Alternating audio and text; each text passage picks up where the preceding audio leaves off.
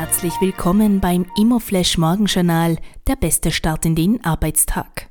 Die heutige Ausgabe widmet Ihnen Building Times, das Magazin für integrierte Planung, Gebäudetechnik und nachhaltiges Bauen. Heute ist Donnerstag, der 12. Jänner und das sind die Schlagzeilen. Core Estate bekommt mehr Zeit. Aufatmen bei der kriselnden Core Estate. Die in den von den Gläubigerversammlungen gefassten Beschlüsse vorgesehenen aufschiebenden Bedingungen für die Wandelschuldverschreibung 2022 sowie für die Schuldverschreibung 2023 sind eingetreten. Bauvolumen in Deutschland gesunken. Das reale Bauvolumen in Deutschland ist 2022 um 2% gesunken und das erstmals seit Jahren. Für das laufende Jahr sagen das Deutsche Institut für Wirtschaftsforschung einen Rückgang in ähnlicher Höhe voraus. Die spannendste Meldung heute.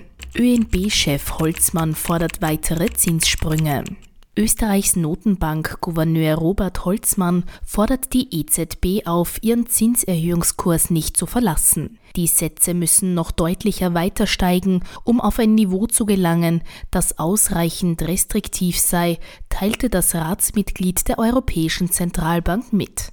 Das sei erforderlich, um eine rechtzeitige Rückkehr der Inflation zum mittelfristigen Ziel von 2% zu erreichen. Das waren die wichtigsten Informationen zum Tagesbeginn. Mehr dazu und was die Branche heute sonst noch bewegen wird, erfahren Sie wie gewohnt ab 14 Uhr auf www.imoflash.at.